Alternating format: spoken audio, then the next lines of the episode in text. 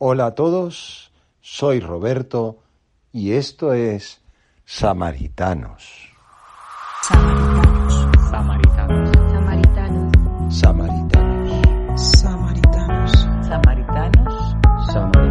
Samaritano. Samaritano. Samaritanos. Samaritanos. Samaritanos. Seguimos con nuestra ruta en medio de esta cuaresma. En este segundo domingo de la cuaresma vemos como nuestro GPS Dios nos encamina a una ruta nueva, un monte.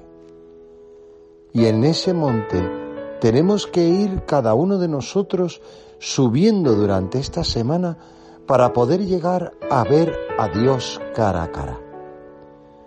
Si reflexionamos en torno a los montes dentro de la Sagrada Escritura, vemos cómo es el lugar donde Dios por excelencia habla al hombre.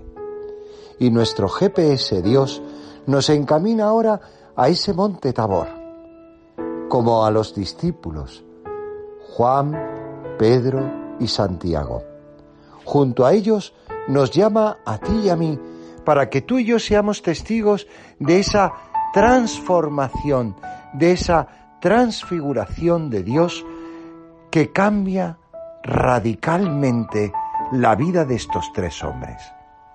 El Señor, al transfigurarse, lo que hace es adelantar de una manera peculiar su resurrección, su muerte, su pasión, pero sobre todo su resurrección. Por eso, en este segundo domingo de la cuaresma, tenemos que plantearnos nosotros, ¿en qué me tengo yo que dejar transfigurar esta semana?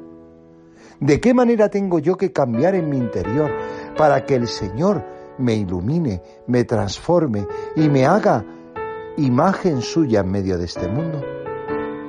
Pues que cada uno de nosotros en este domingo nos dejemos realmente como Pedro, Santiago y Juan, replantear por, por toda nuestra existencia todo lo que hacemos y todo lo que tenemos. Y dejemos que Dios lo ilumine con su luz, que Dios enfoque como a Pedro, a Santiago y a Juan y nos revele ese misterio de amor que nos tiene encomendada para esta semana. Por eso, en este segundo domingo, el Señor te llama de una manera peculiar a que tú te entregues y te dejes iluminar y transformar por esa luz, esa luz que es Cristo, la luz de su resurrección que te hace oír en tu interior esa voz del Padre que te dice, como a Pedro, Santiago y Juan, tú eres mi Hijo amado, mi predilecto, escuchadlo escucharemos en esta semana al mismo Cristo. Por eso dejemos que nos transforme en esta nueva ruta, esa ruta de subir a ese monte que nos costará. Será fácil en algunos momentos, complicados en otros y muy dificultosos en otros, como es nuestra vida. Porque como decía San Juan de la Cruz, nuestra vida cristiana, nuestra vida de fe, es una subida al monte, a ese monte Carmelo donde Dios se va a transfigurar y va a transformar nuestras vidas.